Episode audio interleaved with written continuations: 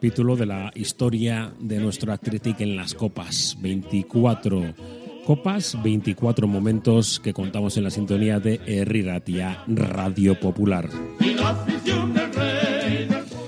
Año 1930, nos trasladamos hasta un año complicado a nivel mundial por muchas circunstancias, pero sobre todo por eh, la gran depresión, esa gran crisis financiera mundial que se prolongó durante prácticamente toda la década de los 30 en los años anteriores a la Segunda Guerra Mundial.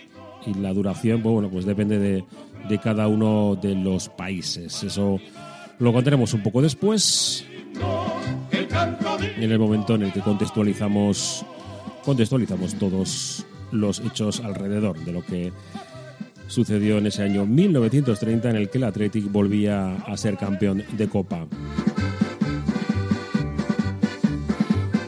Y fueron años, pues bueno, pues eh, de bastante problemas para un Athletic que se tuvo que hacer adulto. Desde el año 1923 hasta el 30 se quedó sin títulos este, este Athletic por, bueno, por la situación de que el resto de los equipos de ya esta primera división, como empezaba ya la liga, empezaron a ofrecer dinero a los jugadores y claro, pues eh, eh, había una lucha, eh, pues bueno, interna en lo que significaba el Athletic, donde muchos de los jugadores no necesitaban ese dinero y les parecía pues incluso hasta pues eh, de mala educación el recibir un salario por jugar con la camiseta del Athletic, mientras que otros evidentemente pues que trabajaban en fábricas, etcétera, pues necesitaban el sustento para poder dejar de trabajar o eh, bueno, hacerlo en- con menos con menos horas. Eh, bueno, es que la situación iba, iba cambiando y como decimos, había gente que necesitaba el dinero y otra que, que no. Eh, fue hacia, hacia adelante este Athletic en siete años donde se quedó sin títulos desde el año 1923 hasta el año 1930, después de esa Copa de 1923 para romper definitivamente con el amateurismo.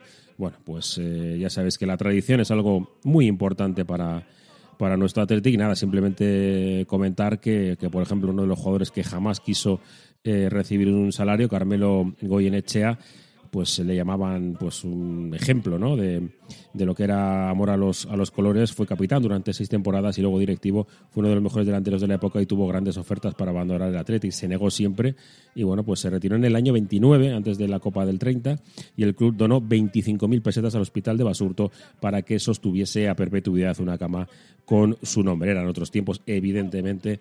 Y bueno, pues ahora, antes de meternos en esa Copa, en la que ya el fútbol había cambiado bastante, ya no teníamos un grupito de equipos por zonas, sino que había más, eh, más rivales, algunos que se quedaron en el camino, los más románticos, y otros que decidieron implementar sueldos, esos empezaron a crecer con otro fútbol, otra competición, empezó la liga, empezó lo que es el fútbol casi, casi, casi, casi profesional. Pero vamos a colocarlo en su contexto. Año 1930. ¿Qué sucedió en el mundo? She was the roughest, toughest frail. Minnie had a heart as big as a whale. Heidi, Heidi, Heidi, ho.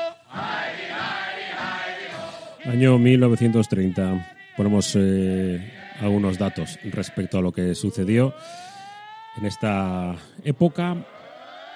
Crisis, una gran crisis financiera mundial que se prolongó durante la década de los 30, en los que fueron anteriores a la Segunda Guerra Mundial. Su duración depende de los países que se analicen, pero en la mayoría comenzó en el 29 y se extendió hasta finales de la década de los años 30 o principios de los 40. Fue una depresión más larga en el tiempo, de mayor profundidad y la que afectó a mayor número de países en el siglo XX. En el XXI ha sido utilizada como paradigma de hasta qué punto se puede producir un grave deterioro de la economía a escala mundial. La Gran Depresión se originó en Estados Unidos a partir de la caída de la Bolsa de Valores de Nueva York el martes 29 de octubre del 29, conocido como el crack del 29 o martes negro, aunque cinco días antes, el 24 de octubre, ya se había producido el jueves negro y rápidamente se extendió a casi todos los países del mundo. La depresión tuvo efectos devastadores en casi todos los países, ricos y pobres, donde la inseguridad y la miseria se transmitieron como epidemia, de modo que cayeron la renta nacional, los ingresos fiscales, los beneficios empresariales y los precios. El comercio internacional descendió entre el 50 y el 66%. El desempleo en Estados Unidos aumentó al 25% y en algunos países alcanzó el 33%. Ciudades de todo el mundo se vieron gravemente afectadas, especialmente las que dependían de la industria pesada y la industria de la construcción se detuvo prácticamente en muchas áreas. La agricultura y las zonas rurales sufrieron la caída de los precios de las cosechas que alcanzó aproximadamente el 60%. Ante la caída de la demanda, las zonas dependientes de las industrias del sector primario son pocas fuentes, con pocas fuentes alternativas de empleo, fueron las más perjudicadas. Lo cierto que en Euskadi pues bueno, tampoco llegó a ser tanto porque políticamente el país, bueno, como casi siempre, en el Estado había un cambio eh, político nuevamente, tras la crisis del 27, la económica acentuada en el 29, hubo una violenta represión de obreros, eh, intelectuales y la falta de sintonía entre la burguesía y la dictadura, la monarquía cómplice será el objeto en cuestión a partir de la unión de toda la oposición en agosto de 1930 en el llamado Pacto de San Sebastián. Los gobiernos de Damaso Berenguer, denominado la dicta blanda, y de Juan Bautista Aznar Cabañas no harán otra cosa que alargar la decadencia. Tras las elecciones municipales del 31, el 14 de abril se proclamaría, eso es otra historia, la Segunda República. Pero como decimos, al año 30 al 31, esa dicta blanda de Damaso Berenguer también hizo que económicamente pues eh, sucediera de forma distinta, porque entre la creación del ferrocarril, bueno, pues eh, el consumo interno pues favoreció que una gran crisis a nivel mundial no fuera tan, tan devastadora en el Estado español y en Euskadi tampoco.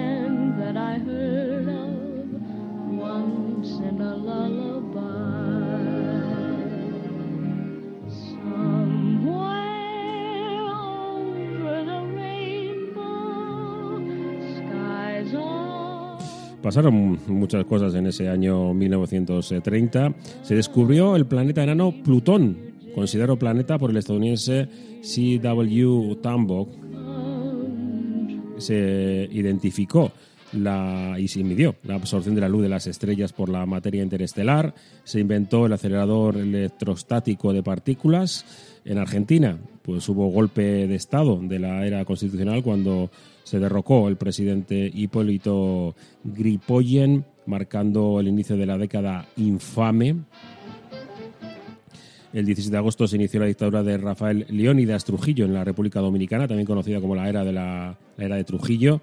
Y en eh, Sudamérica también eh, se organizó el primer Mundial de Fútbol, siendo ganado precisamente por la anfitriona 4 a 2 a Argentina. Esto sucedió en el año 1930. Y musicalmente estamos escuchando de fondo, pero hay dos canciones que, bueno, pues hicieron algo muy especial. Por ejemplo, la de White Christmas, la canción eh, vendió 50 millones de copias en todo el mundo. Y bueno, pues eh, además Bing Crosby, considerado el primer artista multimedia, el primer gran solista, la primera figura en atraer grandes masas de fans, el primer gran vendedor de disco. Como decimos, 50 millones ni más ni menos.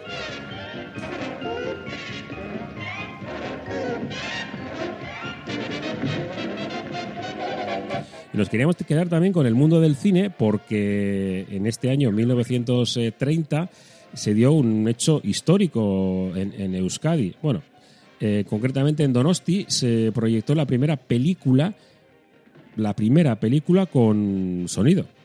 Fue una película alemana y, bueno, pues eh, en el eh, Teatro Victoria Eugenia se proyectó por primera vez el 17 de marzo del año 1930 de la productora alemana UFA, Rapsodia húngara, cuyos protagonistas hablaban. Claro que técnicamente el sistema no bueno, pues no hizo las delicias del público, pero fue el primer momento en el que en el año 1930 en Euskadi había una película sonora. Las películas fueron increchendo y, bueno, pues se vieron eh, grandes eh, momentos históricos, seguramente como suele pasar, ¿no? Con momentos de, de crisis el cine norteamericano pues había ya crecido. En 1927 el cantante de jazz había puesto la primera voz a una película, pero en el 30 pues había ido creciendo de, de forma increíble. Por ejemplo, eh, películas de Greta Garbo, como Anne Christie, los hermanos Mars, con el conflicto de los hermanos eh, Mars, Tierra, bajo los techos de París. Había Abraham Lincoln, películas históricas, películas cómicas de, de todo tipo y también había películas pues eh, que bueno pues buscaban un poco llegar a la conciencia de las personas en un momento pues bueno pues de muchísima crisis y otras pues bueno pues que como la animación los dibujos animados también también empezaban a hacer las delicias de, de los espectadores. Sin novedad en el frente y El Ángel Azul. Ángel Azul peliculón.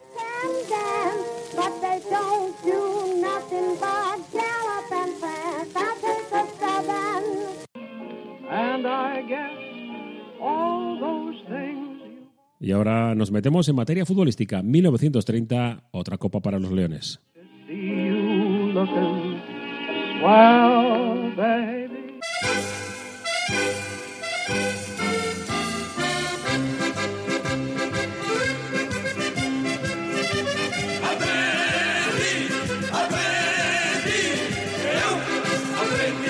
baby.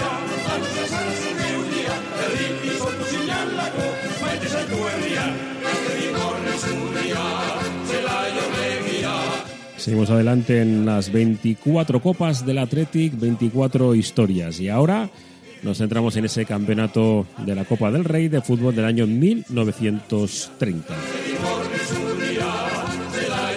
Los rojiblancos eh, vencieron en la final al Real Madrid.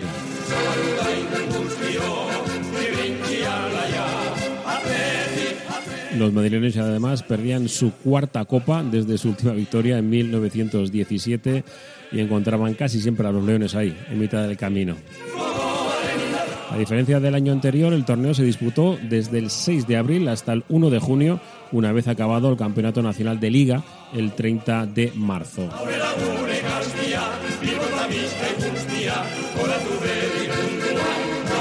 También como el año anterior, los campeonatos regionales disputados en la primera mitad de la temporada sirvieron de clasificación para el torneo. Los tres primeros de Cataluña, Centro, Guipúzcoa y Vizcaya, campeón y subcampeón de Galicia, Asturias, Cantabria, Castilla, Valencia, Aragón, Murcia y Andalucía, y los campeones de Extremadura, Baleares y Canarias, en un total de 31 equipos. La Liga Navarra volvió a entrar en el campeonato guipuzcoano.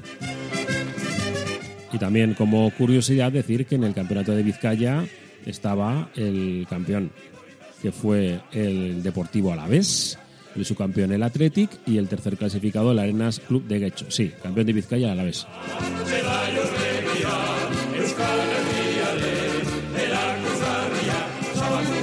Bueno, pues iniciaba una ronda eliminatoria de ida y vuelta en 16 avos de, de final. Como veis, ha crecido y mucho el número de equipos participantes de lo inicial que incluso en alguna ocasión eran simplemente dos o tres. Ahora estamos hablando de fase previa y de todo. Bueno, pues ida y vuelta en la que se suman los goles de ambos equipos. En caso de igualdad se jugaría un partido de desempate en campo neutral, que hubo, y los partidos de ida se jugaron el 6 de abril y la vuelta el 13 del mismo mes. Los desempates fueron jugados el 15 de abril de 1930.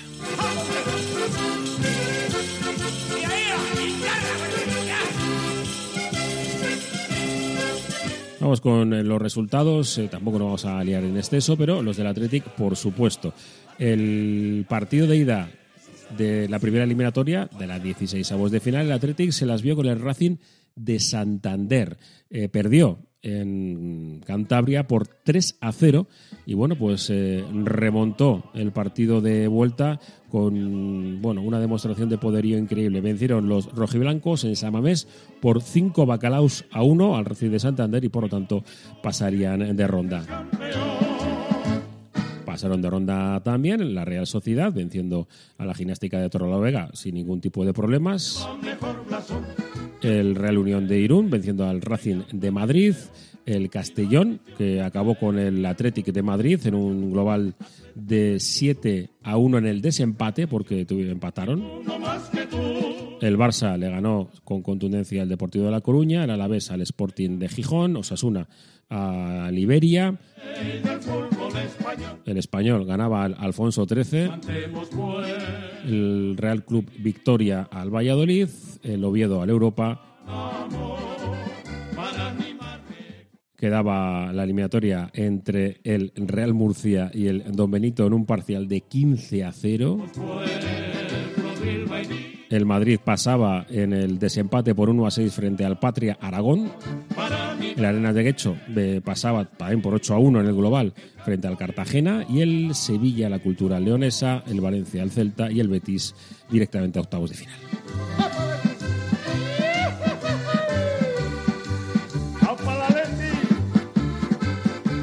En octavos eh, de final, los rojiblancos se enfrentarían al Real Unión de Irún. Uno de esos partidos calientes, siempre calientes frente a los guipuzcoanos, a pesar de que las relaciones eran realmente cordiales. En Irún, empate a tres. En la vuelta, el Athletic venció por cuatro bacalaos a cero.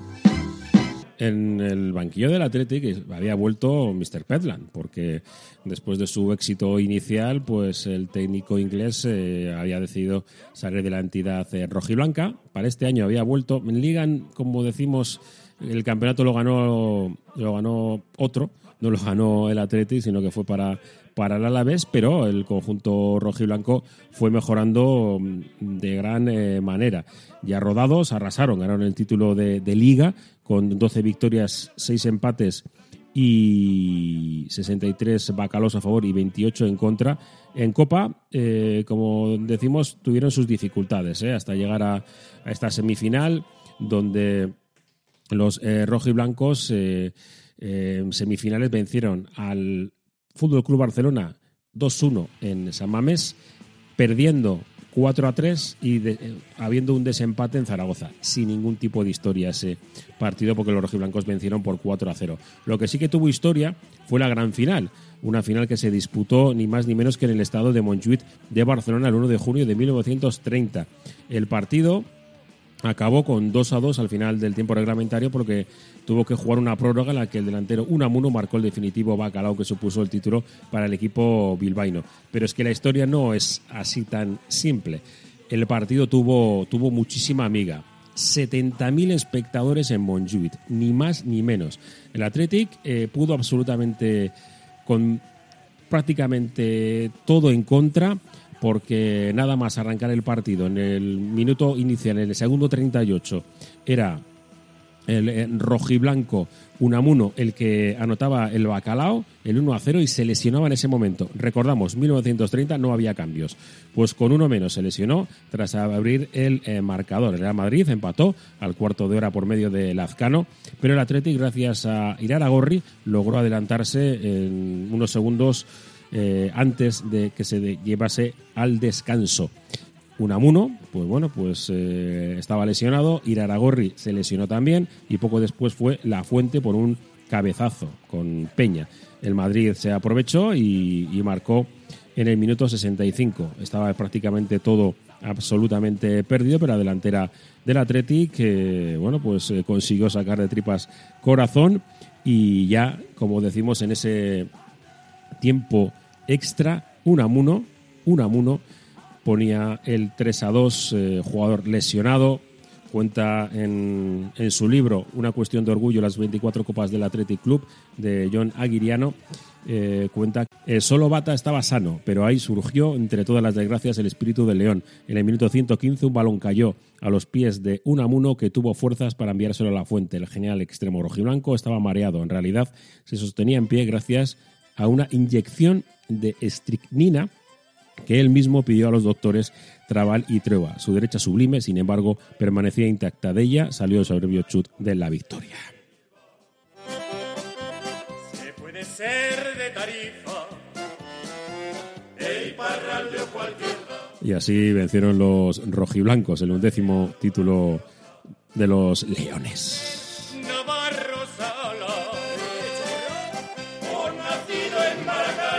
El equipo del Athletic en esa gran final en el estadio de Montjuic con 70.000 espectadores. En la portería Blasco, en defensa Castellanos y Urquizu. Centro del campo para Garizu Urieta. Muguerza y Chirri segundo.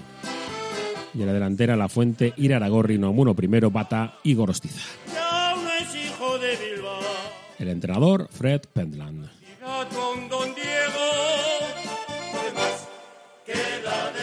Y así, un nuevo título del Athletic. Seguimos en Herri Ratia, Radio Popular, contando las copas, las 24. Las 24 del Athletic, con sus 24 historias.